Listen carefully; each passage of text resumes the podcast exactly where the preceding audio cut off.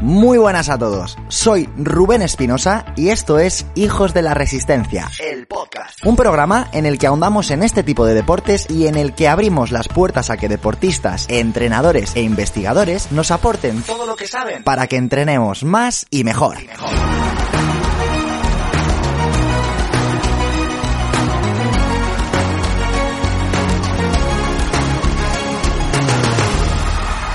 Muy buenas, ¿cómo estamos? Hola, hola, hola, hola, hola. Bueno, pues parece que es jueves y que el cuerpo lo sabe.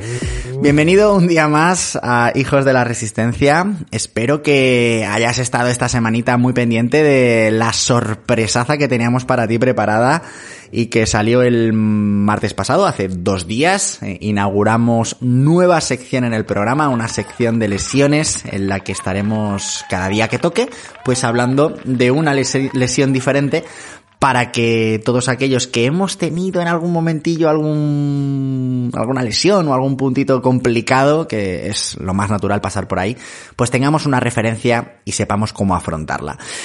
Hoy, en cambio, vamos a cambiar de tercio, vamos a cambiar de tema y voy a hablarte uh, desde, y esto lo quiero dejar claro desde el principio, desde una posición que yo defiendo y desde una opinión o desde una forma de ver la vida y de ver las cosas que, con la cual yo me siento identificado, pero que en ningún momento lo que yo te voy a contar hoy es eh, algo que tú debas de seguir o algo que tú debas de pensar. No voy a mostrar evidencia científica.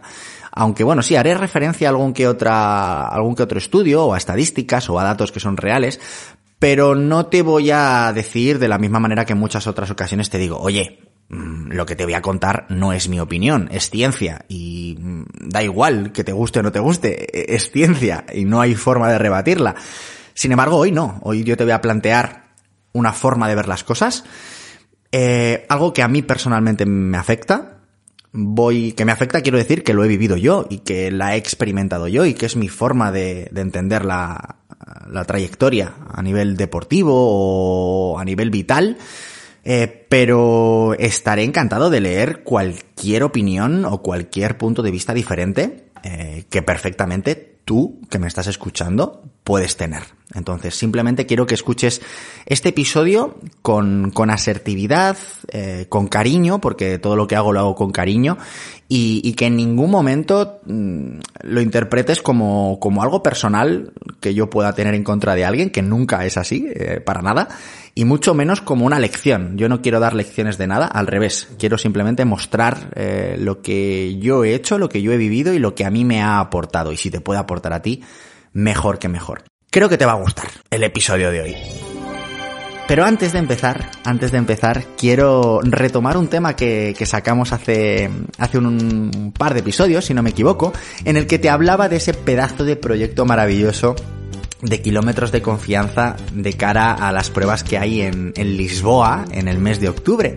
Acuérdate que, que, te anuncié un casting que se estaba haciendo en el que se iban a elegir a, a los diferentes protagonistas para, para, para esas pruebas. Bien, pues hoy me dirijo a ti independientemente de que hayas sido seleccionado o no, o incluso independientemente de que hayas hecho el casting o no.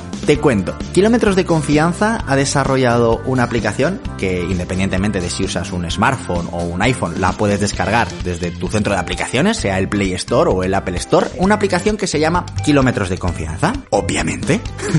Bien, pues desde el día 14 de febrero, es decir, en el momento en el que escuchas este episodio, ya la tienes disponible y, y a través de esa aplicación, a través de esa aplicación vas a poder participar en diferentes retos que se van a ir instaurando desde Kilómetros de Confianza. ¿Por qué mola mucho o por qué considero yo que mola mucho? Por dos motivos. El primero de ellos porque todas las personas que participemos en estos retos, en cualquiera de ellos, vamos a entrar directamente en diferentes sorteos. En este caso, lo que se está sorteando durante estas semanas en estos primeros retos es un pack de dos camisetas y de un pantalón de ASICS. Pero para mí eso es lo de menos. Y te cuento por qué. Los primeros retos que se están haciendo están siendo retos que son para mí perfectos para alentar a familiares, para alentar a amiguetes que todavía no, no conocen las bondades de los deportes de resistencia a que empiecen a moverse. Fíjate, el primer reto eh, es muy sencillito, consiste en caminar 10 horas. El segundo consiste en correr un kilómetro en una sesión, algo que probablemente para ti es súper sencillo, pero que ojo, hay mucha gente ahí fuera que no puede correr, o que no ha corrido nunca, o que lleva sin correr años. A lo mejor es una muy buena ocasión para decirles, oye, tienes una oportunidad increíble para empezar a moverte y para adentrarte en los deportes de resistencia. Luego, por supuesto, hay un tercer reto en el que ya eh, se buscan correr 10 kilómetros del tirón en un mismo entrenamiento, que probablemente tú también lo hayas hecho o lo suelas hacer con regularidad y tranquilo, tranquila, porque habrá retos más complicados, pero me parece una oportunidad, insisto, buenísima para decirle a toda esa gente que está ahí fuera, en nuestro círculo más cercano, en casa, en la familia, decirles, oye, ¿por qué no nos animamos? ¿Por qué no empezamos a explorar las capacidades que tiene nuestro cuerpo y si de esa manera además tenemos la opción de llevarnos algo por la cara, como, como decimos, pues oye, creo que es una, una muy buena iniciativa y por eso siempre eh, creo que es bueno compartirlo contigo. Así que te invito a que te metas en la aplicación, te descargues kilómetros de confianza y empieces a indagar sobre qué reto te puede resultar más interesante a ti o a tus familiares, a tu papá, a tu mamá, a tus peques, a quien sea, y que os apuntéis y que poquito a poco vayamos avanzando y vayamos consiguiendo cosas juntos. ¿Te parece? Y ahora sí que sí, me voy a ir directo a dos historias que te quiero contar para introducir este episodio. ¿Vale? Son dos historias de dos personas que conoces muy bien y que será al final cuando te desvele el nombre de cada uno de ellos. Antes de empezar, también quiero decirte que toda la información, bueno, toda no, eh, la parte que, que, respecta a mí y a mi historia personal y a mi vida, pues obviamente no la he sacado de ningún libro o de ninguna fuente. Pero lo que te voy a contar ahora, eh, lo puedes, lo tienes a tu disposición en un, en un, libro que ya te he recomendado en más de una ocasión, el libro de Amplitud, eh, bestseller del New York Times, escrito por David Epstein, este científico y escritor eh, que a mí me apasiona y que, bueno, pues una vez más he recogido eh, un capítulo maravilloso o varios capítulos maravillosos que tiene en su libro de Amplitud para introducir este episodio y que quiero compartir contigo. Vamos allá con la primera historia. Esta es la historia de un papá que desde muy pequeñito empezó a adoctrinar o a educar a su pequeñajo, a su hijo, para que desarrollase unas habilidades muy grandes respecto a un aspecto o a una modalidad deportiva muy, muy, muy, muy, muy concreta dentro del mundo de los deportes. Este papá, a su, a su niño, cuando solamente tenía seis meses, le subió a la palma de su mano y le empezó a balancear para que el niño, o para que el bebé, mejor dicho, empezase a desarrollar ciertos niveles de estabilidad central para que no se cayera de su propia mano. A los siete meses, este papá le regaló a su niño un pequeño pater, que es un pequeño palo de golf que se utiliza para aproximar la bola al hoyo cuando ya está cerquita. Bueno, pues con solo seis, perdón, siete meses, este papá le regaló a su hijo el primer pater para que jugara, sin más, para que se empezase a familiarizar con este elemento.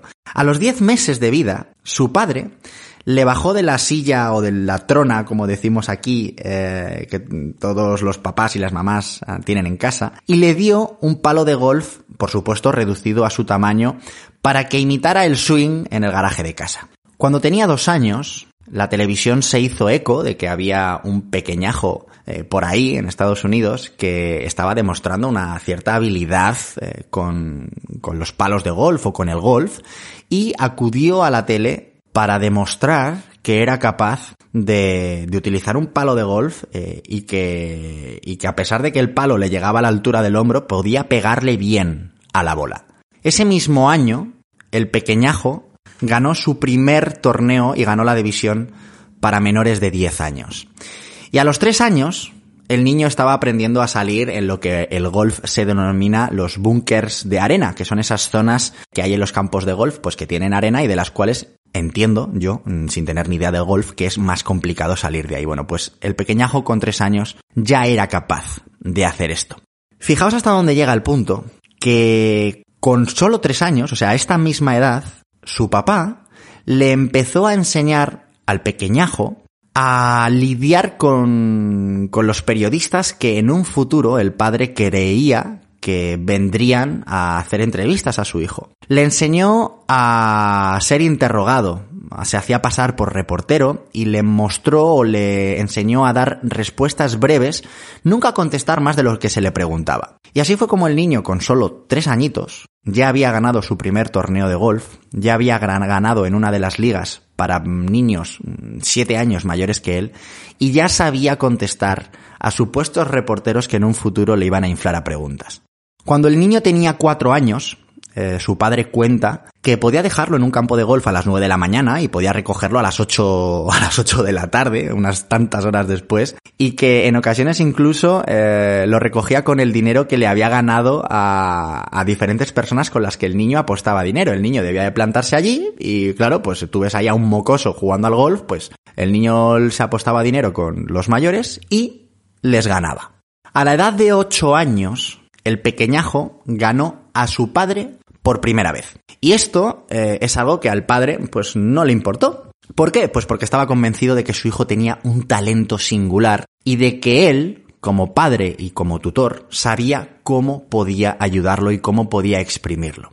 El niño ya era famoso cuando llegó a la Universidad de Stanford y su padre empezó a pronosticar la, importancia de su hijo desde, desde, muy pequeñito. Insistía en que tendría un mayor impacto que Nelson Mandela, que Gandhi, que Buda. Bueno, eh, digamos que el padre construyó o intentó construir, hacer de este pequeñajo un, un estereotipo de éxito o un estereotipo de, de grandeza eh, en torno al golf y en torno al deporte en el cual su padre pues estaba muy involucrado y quiso que su hijo fuese sencillamente el mejor.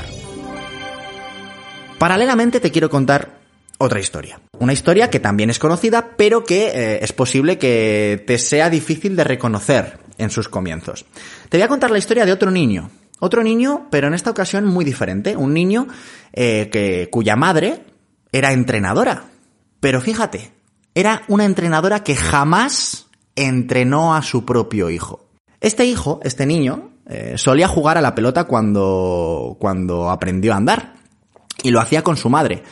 Pero su madre no quería que su hijo pasase por sus manos como entrenadora. Por lo tanto, jugaban a deportes en los que siempre había una pelota, pero que tenían una naturaleza diferente al deporte que practicaba la madre, que era el tenis.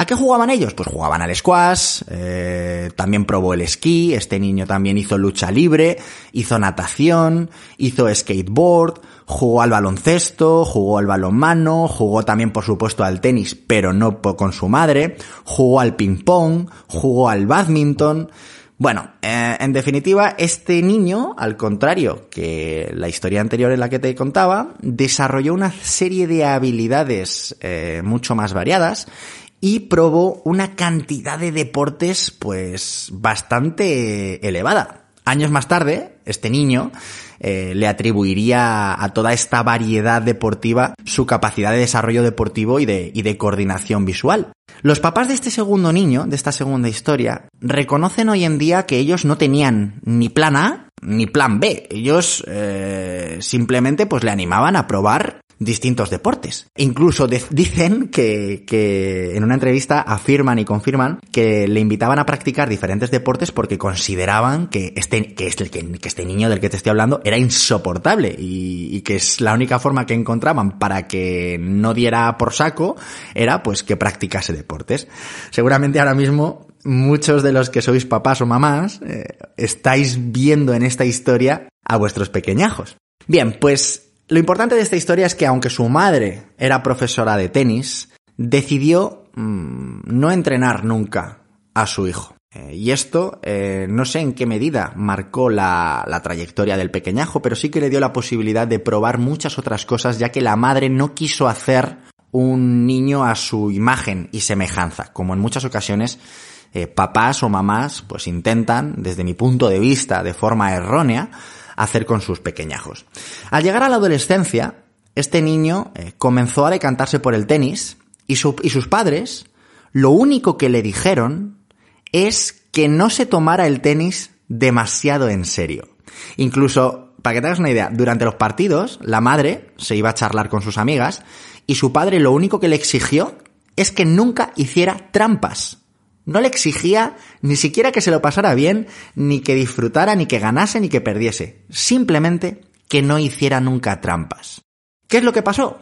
Pues que efectivamente no las hizo. Y de hecho pronto empezó a demostrar que podía llegar a ser muy bueno. De adolescente era lo bastante bueno como para que lo entrevistaran en un medio local y su madre, eh, esta anécdota a mí me encantó, es buenísima. En ese medio local le preguntaban al niño, oye, ¿qué te comprarías con tu primer cheque si algún día llega eh, jugando al tenis? Y, el, y la madre leyó en el medio que el niño había dicho que un Mercedes. Y claro, pues eh, como que se asustó de, Dios mío, ¿qué, qué, qué niño estamos construyendo. Pero no, resulta que el niño lo que había contestado con un acento suizo alemán brutal era que lo que se hubiera comprado era un Mercedes o un Mercedes, es decir, eh, un, disco de música. Y esta anécdota también me hizo mucha gracia cuando, cuando la leí porque realmente creo que representaba muy bien eh, la esencia de su hijo. Fijaos hasta qué punto llega que en el momento en el que este niño o este adolescente decide dejar de lado ya todos los deportes que estaba practicando y centrarse eh, en el tenis, eh, los demás, la gente que le rodeaba, pues hacía ya años que llevaban trabajando con entrenadores personales, con psicólogos deportivos, con nutricionistas,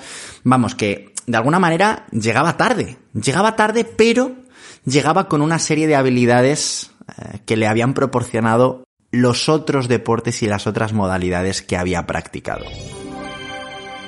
No sé si en algún momento has reconocido la historia de estos dos pequeñajos, no sé si en algún momento has identificado de quién te estoy hablando. Lo bonito de esta historia es que ambos niños, ambos casos, desarrollaron o mmm, llegaron a momentos similares, a un nivel de estatus similar, en modalidades diferentes y a través de caminos, como has podido comprobar, muy diferentes. Probablemente si te cuento la historia de estos niños mm, te pueda parecer algo ajeno y no, no les ubiques, pero seguramente si te doy sus nombres, rápidamente identifiques la, el éxito o identifiques la grandeza deportiva y humana que puede haber en uno o en otro.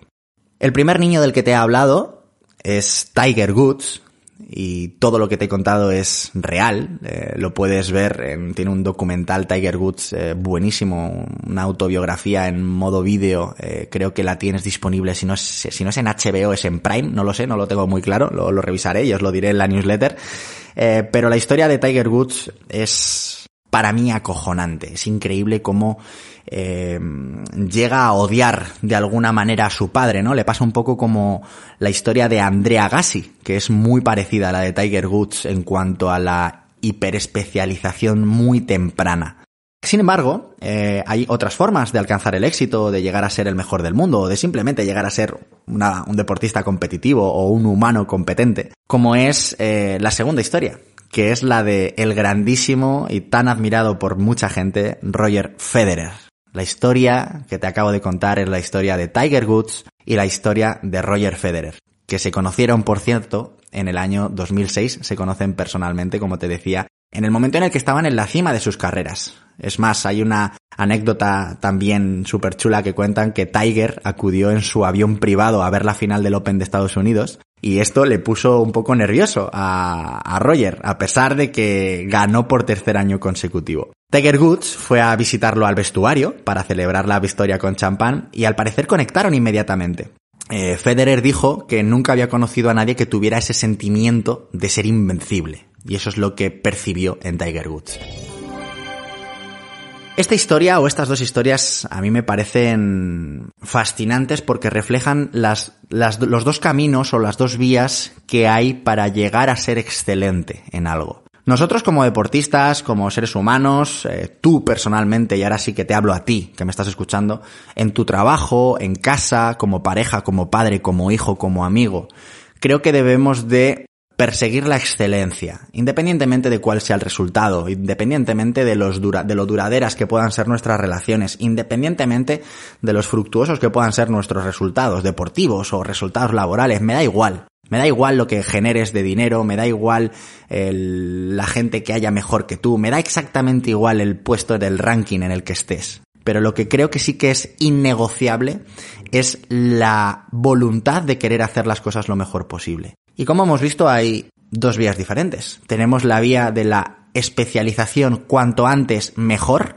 para acumular el mayor número de horas prácticas eh, realizando una tarea, que eso indudablemente te terminará convirtiendo en un experto. Y tenemos la vía de la variabilidad de estímulos, ¿no? La, la vía de intentar vivir el mayor número de experiencias posibles, cuanto más diferentes mejor, para a partir de ahí ser capaces de, de crear una identidad y de crear una serie de capacidades y de competencias que podremos plasmar, pues, en un ámbito deportivo o en un ámbito laboral o en cualquier sitio. En este caso, pues está muy claro. Tiger representa la idea de, de que la cantidad de práctica que acumulas, pues determina el éxito que vas a tener. Y Roger, en cambio, representa la idea de que cuantas más experiencias acumulemos, más posibilidades tendremos de, de desarrollar eh, competencias exclusivas, ¿no? Porque al final eso es lo que te permite el, ser diferente o el, mostrar identidades y señas diferentes en, en lo que haces. El tema yo creo que trasciende a, nosotros, porque claro, hasta ahora podrás estar pensando ya, Rubén, pero me estás hablando de dos campeones del mundo. Mm, sí, pero creo que son mm, representativos, no ellos, sino muchos más casos, por ejemplo, eh, a lo que, a dónde quiero llegar con esta reflexión. Quiero llegar a que la presión que estamos teniendo por especializarnos en una disciplina va mucho más allá de lo deportivo. A menudo se nos dice que cuanto más complejo o más competitivo es el mundo, más especializados tenemos que estar y antes nos tenemos que especializar. Ahora está muy de moda con, con esto de mm, las redes sociales, el emprendimiento, eh, la gente que emprende muy joven. Está como de moda caracterizar a la gente que le va bien por lo precoces que han sido. Y eludimos o recogemos casos de grandes personajes de la historia aludiendo a su, a su precocidad a la hora de, de, adentrarse en la modalidad de las que se hicieron expertos, como por ejemplo Mozart en el mundo de la música, que tocaba desde que era un mico, o Mark Zuckerberg, que, creó Facebook, si no me equivoco, cuando era menor de edad. Y esto pues se ha extrapolado, no tenemos por qué hablar de grandes personajes, eh, estaremos de acuerdo en que, por ejemplo, eh, los mejores oncólogos ya no se especializan en cáncer, se especializan en el cáncer de un órgano determinado. Y el mejor eh, cardiópata o cardiólogo, mejor dicho, cardiópata es el que lo, el que lo, el que lo padece, el mejor cardiólogo estará especializado en una parte del funcionamiento del corazón. Y así sucesivamente. Entonces, claro, mm, aquí es donde se, se plantea el debate. ¿Qué es mejor? ¿Especializarse en algo y hacerlo cuanto antes? ¿O especializarse, porque sin duda hay que, hay que especializarse para poder ser bueno en algo, pero hacerlo tarde y acumular una serie de experiencias previas que nos enriquezcan y que nos hagan mm, de alguna manera diferentes. Bien, pues aquí lo que voy a hacer es simplemente hablar primero de lo que yo opino, porque no hay una verdad absoluta que pueda funcionar para todo el mundo, de lo que yo he vivido y de lo que yo le aconsejaría a, a, mi hermano, a mi amigo o a alguien a quien yo apreciase. O, o de lo que yo creo que haría con mi hijo, el cual no tengo, pero si algún día lo tuviera, lo que yo creo que haría. Y a partir de ahí, eh, pues insisto, cada uno que haga lo que considere que, que debe hacer. Lo que sí que tengo claro es que la realidad del camino al éxito mmm, no es la que nos están pintando. Obviamente, los casos que mmm, son más llamativos y a los que se les da más protagonismo son aquellos a los que desde bien pequeñajos empiezan a desarrollar una serie de habilidades y luego se convierten en auténticos cracks. Pero si miramos en el trasfondo de, de, de, otros grandes deportistas o de la gran mayoría, vemos que muchas veces, como digo, el camino al éxito no es como la historia de Tiger Woods. Es más parecida a la de Roger Federer. Por ejemplo, la deportista checa Esther Ledeca fue la primera mujer que ganó la medalla de oro, tanto en esquí como en snowboard en, las mismas, Olimpiadas. Esther Ledeca, cuando era joven, había practicado muchos deportes. E incluso hoy en día sigue haciendo windsurf, sigue jugando al volei playa, y ella dice que era una buena estudiante y, que nunca fue número uno en las categorías juveniles. Pero claro, cuando ya empezó a acumular experiencia en, en, mucha cantidad de deportes, pues llegó un momento en el que despuntó en snow y en, y en esquí. Y fíjate, terminó ganando esas dos modalidades en unas mismas Olimpiadas. Más casos, pues por ejemplo, el boxeador ucraniano Vasil Lomachenko. Joder, estos nombres de verdad eh, cada vez me cuestan más. fue el primer boxeador que estableció el récord de menos peleas para obtener el título de campeón en tres pesos distintos. Es decir, el que se tuvo que pegar menos veces para ser campeón en tres pesos diferentes. Este boxeador, Lomachenko, dice que de pequeño llegó a abandonar el boxeo durante cuatro años y que lo dejó para practicar danza ucraniana tradicional. Y en una entrevista que le hicieron, dice lo siguiente. He practicado tantos deportes distintos de pequeño, gimnasia, baloncesto, fútbol, tenis, que creo que todo eso me ayudó a tener un buen movimiento de pies. A mí esto me parece la clave. La clave para aplicarla con nosotros. No se trata de perseguir ser campeones del mundo en nada, porque lo más probable es que no lo seamos nunca.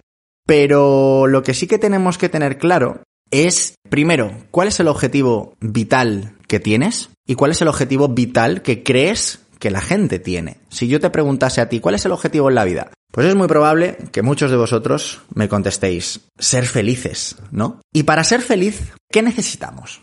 ¿Qué necesitas para ser feliz? Te invito a que te hagas esta pregunta. ¿O qué crees que necesitas? Probablemente, y mi opinión es que para ser feliz tú necesitas salud, necesitas que la gente a la que aprecias mmm, goce también de, de esa salud y necesitas, uno, sentirte útil y sentir que mejoras o que alcanzas ciertos objetivos o que eres una persona próspera en el sentido de que te sientes realizada y que sientes que, que le aportas algo al mundo. En mi caso eso es la descripción de felicidad. Y creo que para que una persona logre su objetivo vital, sea ser campeón del mundo, sea ser feliz o sea sentirse útil, lo que necesita es desarrollar una serie de capacidades y una serie de competencias que es mucho más sencillo desarrollarlas probando muchas cosas y desarrollando diferentes capacidades que hiperespecializándose en una porque haya otra persona externa que quiera hacer de ti o un campeón o un gran músico o un gran literario o un gran matemático, me da igual. Si yo tuviera que educar el día de mañana a alguien o darle un consejo, sea un niño, sea un adolescente, sea un adulto, lo que le diría es que va a recibir más información veraz y contextualizada y va a recibir más destrezas o va a tener más habilidades si prueba diferentes cosas a que si se hiperespecializa en una. Te voy a contar mi historia personal, ¿vale? Mi historia personal es que eh, yo cuando era pequeñito, mis padres lo primero que hicieron, eh, no me preguntes lo que querían hacer conmigo, esto es un tema que siempre sale en las cenas de Navidad, pero a mí mis padres me apuntaron a, que no sé si es danza clásica o baile o, o qué coño era eso, a mí me ponían ahí con unas castañuelas y me llevaban todos los fines de semana a Madrid a baile. No sé qué edad tendría, era muy pequeñajo. Eh, duré muy poco, porque dije que no me gustaba. Pero el caso es que me llevaron ahí, me llevaron a, a baile. Y ahora lo veo con perspectiva, después de los años de, de, de, risas que hemos tenido en casa, diciendo, pero ¿qué queréis hacer conmigo, por Dios? Pero si eso era, vamos, ¿qué hacía yo ahí? Con faldas, yo alucinaba. Pero hoy en día, con perspectiva, lo pienso y, yo sí que es cierto que eh, durante toda mi infancia o durante toda mi adolescencia siempre me he sentido una persona motrizmente muy competente. Yo en el colegio era de los que mejor se movía. Y cuando digo de los que mejor se movía me refiero a que se me daban bien todos los deportes. Y no era porque los hubiera practicado, sino porque yo estoy convencido de que esas clases de danza en su momento me dieron una capacidad de entender cómo funciona la expresión corporal y me dieron una psicomotricidad muy precoz. Y a mí eso me ha ayudado mucho en todos los ámbitos de la vida y me sigue ayudando hoy en día. Más tarde mis padres me apuntaron a violín. Eh, bueno, a violín, dicho así, eh, me apuntaron al conservatorio. Yo hice las pruebas de conservatorio, si no recuerdo mal, con seis años. Eh, suspendí porque en el examen, en la pregunta de por qué eh, vienes aquí, yo puse que mis padres me obligaban. y esto, obviamente yo no me acuerdo, esto a mí me lo cuenta mi madre. Y es súper gracioso porque suspendí las primeras, las primeras pruebas por eso, porque claro, no, no, vas a meter al conservatorio a un niño que dice que su madre le obliga a ir, obviamente. Así que el segundo año, con siete añitos, ya sí que eh, cambié esa pregunta y ya me dejaron entrar. Bien, pues en el conservatorio tú haces una prueba de acceso y en función de la puntuación que sacas quedas en un listado, hay como un ranking y en función de la posición que tengas en esa lista puedes elegir instrumento antes o después. Yo recuerdo que quería tocar la flauta eh, travesera.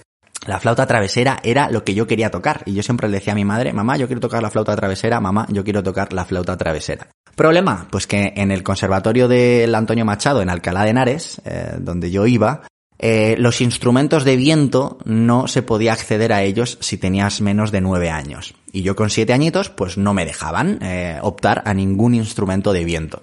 Y cuando, claro, el examen lo debí de hacer como el culo, o sea, lo debí de hacer muy mal y que no debí de quedar muy bien posicionado en ese ranking. Entonces, cuando me tocó eh, elegir instrumento, tenía la batería, tenía el triángulo, tenía un montón de viento que no podía elegir, tenía la, el piano y tenía el violín. Y yo no sé, yo no, mis padres dicen que fui yo el que elegí. Yo no lo tengo claro del todo porque mi padre le apasiona el violín y siempre me pregunta, oye Rubén, ¿cuándo vas a volver a tocar el violín? Entonces yo creo que fue él el que eligió por mí. Pero la realidad es que estuve durante seis años eh, yendo al conservatorio, asistiendo a clases de, de solfeo, a coro, a música de cámara, a violín individual, a orquesta, a un montón de asignaturas. Para quien no lo sepa, el Conservatorio de Música no es como una academia de música normal, es como un colegio eh, en el que tú tienes tus asignaturas, tienes tus notas, hay reuniones con los profesores, hay reuniones con los padres,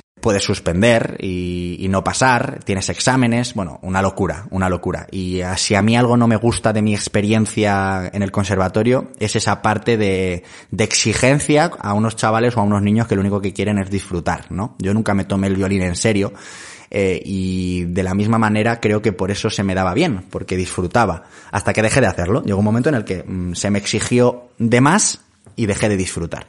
¿Qué me llevo yo del violín o de mi época de violín? Pues partiendo de que siempre he sido una persona que desde entonces tengo muy, muy buen oído y creo que entiendo la música mejor de lo que la mayoría de la gente la entiende, y cuando digo esto me refiero a que yo a lo mejor escucho una canción que todo el mundo escucha y yo no sé por qué, pero de forma innata, pues escucho más cosas. Yo escucho eh, un bajo, escucho eh, cuando una persona está tocando en clave de sol, hay otro tocando en clave de fa que se superpone, hay otro que está tocando en clave de do, o en, en claves diferentes. Creo que leer música en una partitura, ser capaz de implementar, de escribir música en una partitura, o ser capaz de mm, tener una destreza en los dedos o una precisión en el arco, ese tipo de cosas a mí me han dado herramientas en el día de hoy que me siguen, si es que me siguen viniendo bien. Eh, a nivel de aprendizaje, a mí el conservatorio me enseñó a aprender lento. El mejor aprendizaje es el que se hace lento. El mejor eh, aprendizaje es el que lleva tiempo, el que tarda en posarse en el cerebro.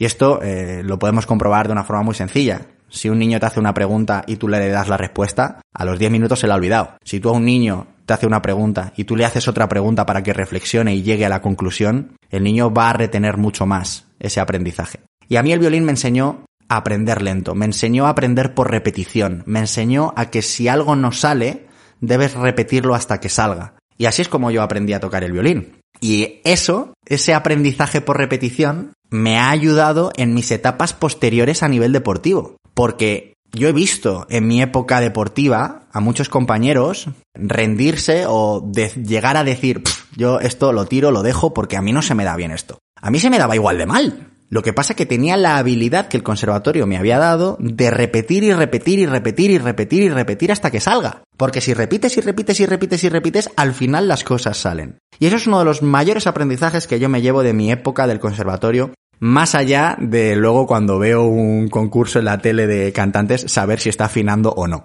Esa parte no me vale para tanto, pero bueno, eh, me lo paso bien con ella. Y otra de las partes eh, que creo que la época de conservatorio me ayudó muchísimo y que agradezco un montón es perderle el miedo a la exposición. Nosotros en el conservatorio todos los trimestres teníamos audiciones, colectivas e individuales. Y esto significaba que yo con siete años, sin tener ni puñetera idea de tocar el violín, me tenía que poner delante de los padres de todos mis compañeros y de mis propios padres en un escenario a tocar, a tocar el himno de la alegría sin acordes, en una sola, en una sola cuerda y a veces haciendo el pichicato. El pichicato es cuando percutes las cuerdas del violín con, con, la uña, no cuando pasas el arco, ¿vale? Como si haces como si fuese una guitarra, pues igual, pero colocada en el cuello. Y yo hacía unos desastres. Tengo algún vídeo por ahí eh, que, yo lo veo ahora y digo, pero ¿cómo podía ser tan desgraciado? ¿Cómo podía tener las los bemoles, y hablando en música nunca mejor dicho, eh, de subirme ahí y tocar así de mal delante de tanta gente. Eso me ha enseñado a que el miedo a la exposición mm, es algo que está en nuestra cabeza y hoy en día pues obviamente tengo mucho menos miedo a contarte esto y a que te rías porque me da exactamente igual, yo soy el primero que se ríe de mí, de, mí y, de, y de todo en general y, y creo que eso también me lo ha aportado el conservatorio. Al año siguiente me apunté a fútbol, por fin mis padres me hicieron caso y me dejaron decidir por mí mismo. Y fue como, oye papá, mamá, que yo quiero hacer deporte, que yo ya estoy hasta las narices de tocar el violín, que yo quiero empezar a moverme.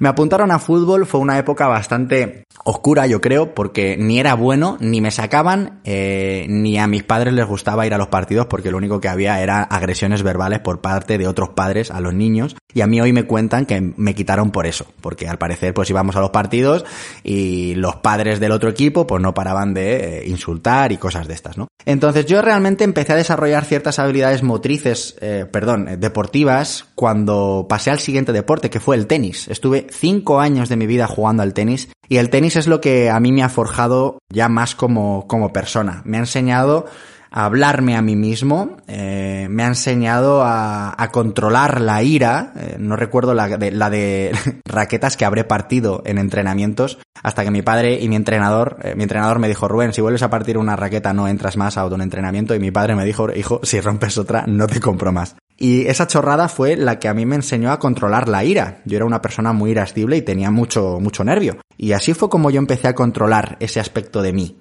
que no me gustaba, obviamente. El tenis también me enseñó a desapegarme del resultado, porque yo entrenaba muy bien y competía muy mal, gestionaba muy mal las emociones compitiendo, me ponía muy nervioso. El, tenis es un deporte de mucha precisión que o tienes un buen día y eres capaz de, estar calmado y tranquilo en un momento de máxima tensión, o vas a mandar la bola a la red.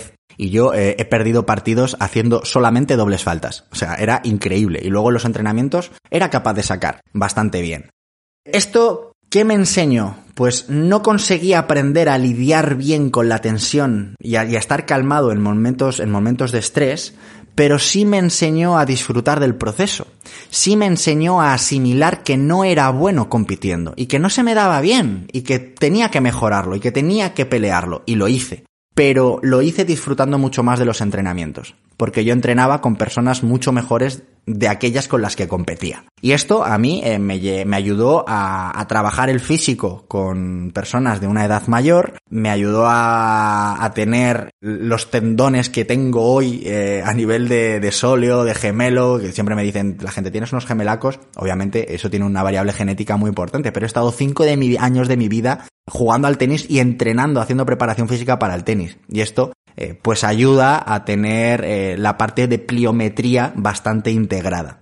A partir de ahí, eh, ya, pues me hice mayor, eh, yo creo que eran unos 16 años, me apunté a kickboxing, estuve dos años, luego hice tres años de Muay Thai, y en estas modalidades de deportes de contacto, eh, me ayudaron muchísimo también a, desarrollar más el carácter, a no quejarme, a tolerar el dolor, a no tenerle miedo al contacto con la gente, eh, que no tener miedo a que te, a que te, a que te golpeen o a que te empujen, que en muchas ocasiones, eh, en el, eh, hoy en día eh, crecemos en un ámbito, en muchas ocasiones, desde mi punto de vista y desde mi humilde opinión, tan sobreprotegidos que parece que si te dan un empujón, Dios mío, eh, me has agredido, qué locura, Dios mío, lo que me has hecho. Obviamente no lo vamos a hacer nosotros, pero esto es algo muy contemporáneo. El ser humano ha estado expuesto a agresiones de todo tipo por la naturaleza, por otros animales, por otros humanos,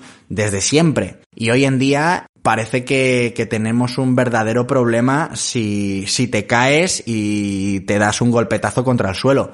Pues no pasa nada, si te caes y te das un golpetazo contra el suelo, pues te llevas la mano al hombro, te pones de pie y continúas tu camino. Y este, mm, esta pérdida del miedo a la agresión física, y no hablo de agresión de una persona a otra, no me malinterpretes, hablo de, hablo del hecho de, pues de sufrir un daño físico por, por, por el motivo que sea, no lo terminas de perder porque obviamente es algo que nunca se pierde, pero sí le pierdes el miedo, ¿no? A, a ese contacto con la gente, a, a tener ese contacto, ese contacto físico. Y otra de las partes que me ha dado a nivel de capacidad física, el Muay Thai concretamente, más que el kickboxing, ha sido la movilidad. Movilidad de tobillos, de cadera, disociación de tronco, eh, me ha ayudado muchísimo, de hecho, eh, soy una persona que tiene una movilidad en la cadera y en el tobillo brutal y se lo debo a, a estos deportes, eh, porque me pasaba mucho tiempo haciendo flexiones de rodilla, en los, vamos, en la preparación física iba muy orientada a poder patear alto y esto eh, pues eh, en mi caso o al menos la preparación que yo tuve no fue el deporte en sí sino la preparación que tuve eh, me ayudó muchísimo a eso. Y claro hoy en día siendo mayor y siendo bueno mayor siendo adulto tampoco me considero mayor eh, y teniendo los conocimientos que tengo pues sabemos que las personas que tienen unos niveles superiores de, movilidad de, rodilla, de, perdón, de, tobillo y de movilidad de cadera, sobre todo de tobillo, se, se correlaciona de forma directa y se ha visto que hay una causalidad ahí importante con una esperanza de vida mayor y, una, y unos niveles de independencia mayor cuando llegamos a la vejez. Claro, esto no te lo explican cuando eres pequeño. Y probablemente el entrenador de Muay Thai que tuve tampoco lo sabe. Pero la realidad es que hoy en día, probablemente, mmm, cuando yo tenga 80 años, si llego, si llego, probablemente tenga unas capacidades de movilidad superiores a la media por esto. Por algo que hice cuando era pequeño. Y que por supuesto mantuve durante el tiempo. A partir de ahí, eh, compaginé deportes de, resistencia con, con, el boxeo. Eh, siempre me han llamado mucho la atención los deportes de contacto, me apasionan, me encantan. Dejé el Muay Thai y dejé el kickboxing porque sí que es cierto que llegué a un nivel en el cual eh, pues me pegaba eh, me pegaba no competía pero sí que los viernes por ejemplo hacía sparring que es eh, la modalidad en la que tú te pones tu casco te pones tus coderas te pones tus espinilleras y, y, y no te pegas a muerte ni muchísimo menos para nada pero sí que entrenas el combate no y claro pues esto obviamente a nivel físico puede tener sus consecuencias y yo llegó un momento en mi vida en el que no me podía permitir el lujo de llegar a casa de un cliente cuando yo empecé a hacer entrenamientos personales a domicilio, no podía ir a casa de un cliente con un ojo morado. O cuando empecé a divulgar en redes sociales, pues no podía divulgar o no podía exponerme a una cámara con la cara pateada. Entonces decidí irme a otra modalidad que fuese también física, que me aportase otras cosas distintas, que no controlase y que me enseñase cosas nuevas. Y ahí es donde apareció el boxeo. Hoy en día, de hecho, lo sigo compaginando con, con los deportes de resistencia, que son mi absoluta prioridad. De hecho, mm, la parte de boxeo que hago es única y exclusivamente física y técnica. No me he pegado con nadie eh, nunca en boxeo, y más me vale no hacerlo porque me pondrían fino, también te lo digo. Pero a nivel de precisión, a nivel de eh, mejorar tu habilidad cognitiva estando en fatiga, eh, mejorar la coordinación, mejorar el funcionamiento y la integración de las cadenas cinéticas, transmisión de fuerzas, entender que un puñetazo nace en el suelo, se transmite por tu tobillo, rodilla, cadera, core, hombro, codo y puño y guante. Entender esa transmisión de fuerzas me ayuda a generar un pico de potencia máxima superior cuando estoy subido a una bici, me ayuda a mejorar, eh, a, subir mejor las escaleras, me ayuda a, a muchas cosas, a muchas cosas. Y en definitiva, con toda esta chapa que te estoy dando, lo que yo te estoy hablando es de mi caso personal. Mi caso personal es que he pasado por una infancia con muchísimas, muchísimas eh, modalidades diferentes. Estas que te he contado son en las que estuve más tiempo, pero obviamente hice las típicas actividades que te duran mmm, tres meses. Toqué la guitarra y fui a cerámica, eh, llegué a hacer gimnasia rítmica con mi madre, porque mi madre era, eh, era, profe era, profesora de gimnasia rítmica y, recuerdo que en alguna ocasión cuando no había extraescolares y ella estaba dando gimnasia rítmica, yo me metí ahí a hacer gimnasia rítmica, ya ves tú, que acababa haciendo el pino en las colchonetas. Pero, en definitiva, todo ese tipo de cosas, ese enriquecimiento motriz y ese enriquecimiento desde mi punto de vista también emocional y, cognitivo, son lo que hoy en día me ha hecho ser quien soy y lo que el día de mañana me llegará o, me permitirá llegar a ser lo que pueda llegar a ser o quien pueda llegar a ser. Y no hablo de algo cuantitativo, sino de algo cualitativo. No te estoy hablando de que yo sea más ni menos ni muchísimo. No, no, no voy por ahí. Voy por el hecho de ser quien soy. Punto pelota. Y tú eres quien eres por todo lo que has construido en tu pasado y por todo aquello que has vivido, tanto lo bueno como lo malo, y con, por todo aquello que has hecho. Esto me lleva a una reflexión final y ya con esto termino que, que menuda, menuda charla te estoy pegando hoy. Yo soy un fiel defensor de la, de la variabilidad de estímulos. El otro día lo hablaba con mi hermano. Mi hermano pequeño me decía, tengo que mejorar eh, mi constancia con aquellas cosas que empiezo a hacer. Porque empiezo en el gimnasio y lo dejo, empiezo no sé dónde y lo dejo, empiezo no sé dónde y lo dejo. Y yo le dije, David, eh, mi hermano se llama David, le dije, David, eh, no tengas ningún reparo en dejar aquello que no te gusta, pero tampoco tengas ningún reparo en apuntarte a aquello que no sabes si te gusta. ¿Con esto qué quiero decir? Quiero decir, a mí mi madre recuerdo que me tachaba y siempre me lo ha recriminado, siempre me decía, Rubén, es que no empieza, no terminas nada de lo que empiezas. No eres capaz de estar en la misma actividad no sé cuánto tiempo siempre estás de flor en flor, yendo de un sitio a otro, haces una cosa y mañana haces otra. Y mi madre en ese momento pues me lo planteaba como algo que no era lo adecuado. Y yo ahora con perspectiva lo veo, lo analizo y digo, ¿qué es terminar lo que empiezas? ¿Ser carpeón del mundo? ¿Competir a nivel nacional, europeo? ¿Es eso lo que queremos? Yo conozco a muchas personas que se especializaron muy pronto y que son personas muy felices, y muy competentes en, su día a día con aquello que hacen, pero conozco muchos más que no se han hiperespecializado, que tienen un bagaje de conocimientos o un bagaje de actividades que han hecho que les hace hoy en día tener más posibilidades. Simplemente más posibilidades. Porque si tú desde pequeñito sufres el adoctrinamiento de tu padre para ser el mejor del mundo jugando al golf, el abanico del el espectro de opciones que tienes cuando eres adulto para desarrollarte profesionalmente va a ser mucho más limitado. Que sí, que serás un puto crack jugando al golf, pero ¿y si te saco de ahí? ¿Qué eres capaz de hacer? Esa es la pregunta. A mí ahora mismo, pues sinceramente, mm, si alguien me dice cuando yo estaba en la carrera universitaria que me iba a dedicar a lo que me dedico hoy en día y que lo iba a llevar a la práctica de la manera en la que lo llevo, pues ni siquiera yo me lo hubiera creído. Y eso es consecuencia, desde mi punto de vista, de todas las cosas que he vivido. Y ya te, obviamente te estoy hablando de la parte deportiva. Pero en mi caso personal, al igual que en el tuyo, hay mucho más. A mí hay muchas cosas que me han marcado en mi vida y que no tienen nada que ver con lo deportivo. Hay muchas cosas, muchos, muchas facetas, muchos aprendizajes, muchas hostias, muchas oportunidades que se me han dado que, que, me hacen ser lo que soy. Más allá, insisto, de lo deportivo. Pero este podcast trata de lo deportivo, hablemos de ello. Así que yo te invito de verdad y corazón a que analices tu caso particular, a que analices lo que has hecho, cuál es tu currículum, por decirlo de alguna manera, vital, y que detectes cuál es tu amplitud de conocimiento o cuál es tu amplitud de habilidades.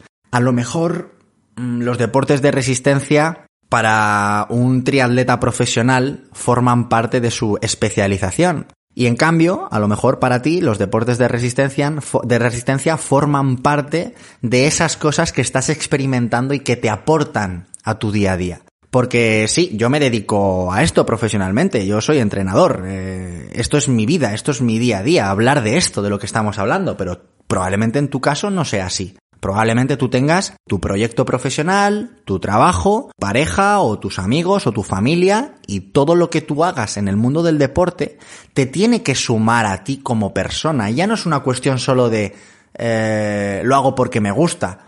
¿Qué esconde el lo hago porque me gusta? ¿Te hace más feliz? ¿Te hace rendir mejor en el día a día? Mejora la relación contigo mismo, mejora tu autoestima, mejora tu confianza en ti mismo, eh, mejora tu destreza, mejora tu capacidad física, eh, mejora la calidad del sueño, te relacionas mejor con la gente después de entrenar. De alguna manera, lo que tú estás haciendo cada vez que te pones a entrenar es salirte de esa hiperespecialización del tu día a día o de tu trabajo para mejorar todo, toda tu rueda vital, por decirlo de alguna manera. Salvo que seas deportista profesional, cosa que dudo mucho porque aquí estamos. Vamos, si hay algún deportista profesional que nos está escuchando y yo no me he enterado, por favor, eh, mándame un email y dime, eh, que estoy aquí, que vamos, organizamos una entrevista por menos de nada. ¿Vale? Entonces quiero que todo esto que te he contado te lo lleves a tu terreno y que, y que a partir de ahí no tengas ningún miedo de experimentar cosas nuevas. Y si empezar a correr es experimentar algo nuevo, anímate, tengas la edad que tengas. Y si llevas muchos años corriendo, pues a lo mejor montar en bici es tu nuevo reto o eso que puedes hacer de vez en cuando que te saque de tu zona de confort. Y si llevas corriendo y montando en bici, a lo mejor es momento de meterse al agua y de empezar a nadar. O si eres un, triatleta súper experimentado, a lo mejor es el momento de apuntarse a habilidades gimnásticas o a técnica de alterofilia para mejorar en la fuerza. Y si dominas todo esto, a lo mejor lo que tienes que hacer es apuntarte a ajedrez o a otra cosa. Pero cambiar de actividad y mejorar el abanico de experiencias que has tenido creo que solo puede hacer una cosa, que es sumar. Y a todo esto, por supuesto, eh, para cerrar el círculo y terminar de contextualizarlo, hay que dar la, la, directriz también mm, más oportuna, que es la de, paralelamente a todo esto que te he contado y paralelamente a estos consejos que te puedo dar o que mm, humildemente te doy, hay que continuar con la especialización, porque solo de esa manera conseguiremos ser buenos en aquello que nos hemos propuesto eh, ser o hacer. Obviamente yo sí, yo puedo ir a mi clase de boxeo una vez a la semana, o puedo ir a mi clase de guitarra mm, una vez al mes, o puedo cambiar de actividad. Pero lo único que va a hacer que yo siga mejorando en aquello que hago es seguir manteniendo mi entrenamiento con aquello con lo que yo he decidido comprometerme. Entonces, ¿cuál sería la reflexión final? Comprométete con algo que te guste. Cuando eres adulto, cuando eres niño, experimenta, juega y prueba. Cuando eres adulto, cuando ya tienes la capacidad de decidir, comprométete con algo que te guste. Explóralo. Si te sigue gustando, sigue mejorando. Si en algún momento sientes la necesidad de dejarlo, déjalo. No creo en aquellas personas que terminan una carrera porque la empezaron. Si te ha dejado de gustar y si te ha dejado de llenar y si te ha dejado de apasionar, haz otra cosa. Haz otra cosa. Eso es lo que yo le transmitiría a mi hermano, a un hijo, a un amigo o lo que me transmito a mí mismo. El día que este podcast me deje de, de, apasionar, lo voy a dejar. Y, y ya está, y no pasa nada. Haremos otra cosa. Veremos de qué manera podemos seguir aportando. O el día que me canse de aportar, pues haré otra cosa. Lo que no tiene ningún sentido es entrar en ese círculo, en esa rutina, en esa dinámica de hacer las cosas porque las vengo haciendo tanto tiempo que no me veo haciendo otra cosa diferente. Eso es lo que yo no quiero llegar ahí nunca. ¿Que siempre voy a estar comprometido con una actividad deportiva? Por supuesto porque soy muy consciente de lo que me da a nivel hormonal y lo que y es lo que me permite ser quien soy. Si no sería, vamos, absolutamente eh, insoportable. vamos, eso lo tengo clarísimo. Pero que voy a estar siempre ligado al triatlón, a la carrera, al ciclismo, no lo sé. A día de hoy es lo que me gusta, me lleva gustando durante desde hace mucho tiempo, pero también me gustan otras cosas. Y creo que eso es bonito, es bonito, es bonito. A partir de ahí, mi querido amigo, haz lo que te dé la gana, siempre y cuando puedas actuar con libertad, no habrá nada mejor que eso. Pero sí que te invito a que reflexiones sobre esto. Reflexiona sobre qué es aquello que, que, haces, qué es aquello que has hecho y qué es aquello que te gustaría hacer. Y no le tengas nunca miedo a, al es demasiado tarde para mí. Tengo X años, es demasiado tarde para mí. Mira, voy a cerrar con una anécdota. Mark Zuckerberg, una vez dijo que los jóvenes eran los más inteligentes. Claro, dijo esto porque es lo que le tocaba decir. Él era muy joven cuando, cuando dijo esto. Aún así, aún a pesar de que Mark Zuckerberg eh, montase Facebook con no sé cuántos años tenía, con, con los pocos años que pudiera tener, aún así es el doble de probable que el fundador de una tecnología tenga 50 años antes que 30. Y el de 30 tiene más posibilidades que uno de 20.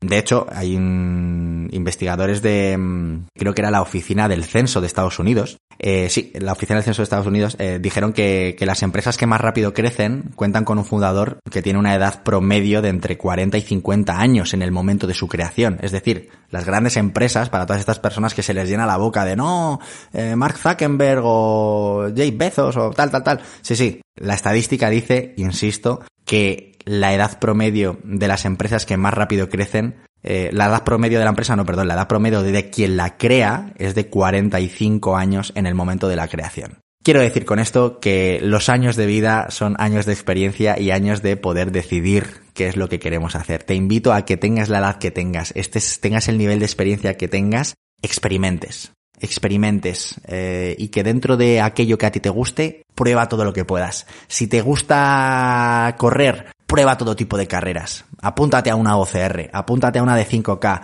Eh, si quieres hacer, si solo haces maratones, haz una de montaña. ¿Que te gusta el mundo del ciclismo de ruta? Cómprate una gravel, toca montaña, cambia el chip de vez en cuando. Ese tipo de cosas son las que creo que pueden mejorar nuestras habilidades y enriquecernos, no solo motrizmente, ni a nivel de rendimiento, sino a nivel cognitivo y emocional. Creo en esta idea y hasta que deje de creer en ella, la seguiré defendiendo. Cosa que no prometo hacer. Quizá el día de mañana opine diferente. Aquí estaremos para narrarlo. Mi querido amigo, mi querida amiga, muchísimas gracias por estar ahí, como siempre. Espero que te haya gustado este episodio quizá un poco más íntimo, un poco más reflexivo. Cuéntame en los comentarios qué te ha parecido. Si prefieres que me deje de tonterías y me deje de opiniones, eh, tú dime, oye Rubén, a mí dame ciencia. Y yo te doy ciencia, ¿eh? Yo, tú pide por esa boquita que estoy para escucharte. Así que bueno, ahora sí que sí me despido. Me voy corriendo que mañana tengo viaje a Sevilla, que competimos este domingo en la maratón. Deseame suerte, deseame mucha mierda y yo se la deseo a todos los que corráis allí, a los que compitáis allá donde sea. Os quiero mucho, os queremos un montón. Como siempre, os deseamos una semana fantástica, repleta de salud, de kilómetros y de aprendizajes. Un fuerte abrazo, hijos de la resistencia.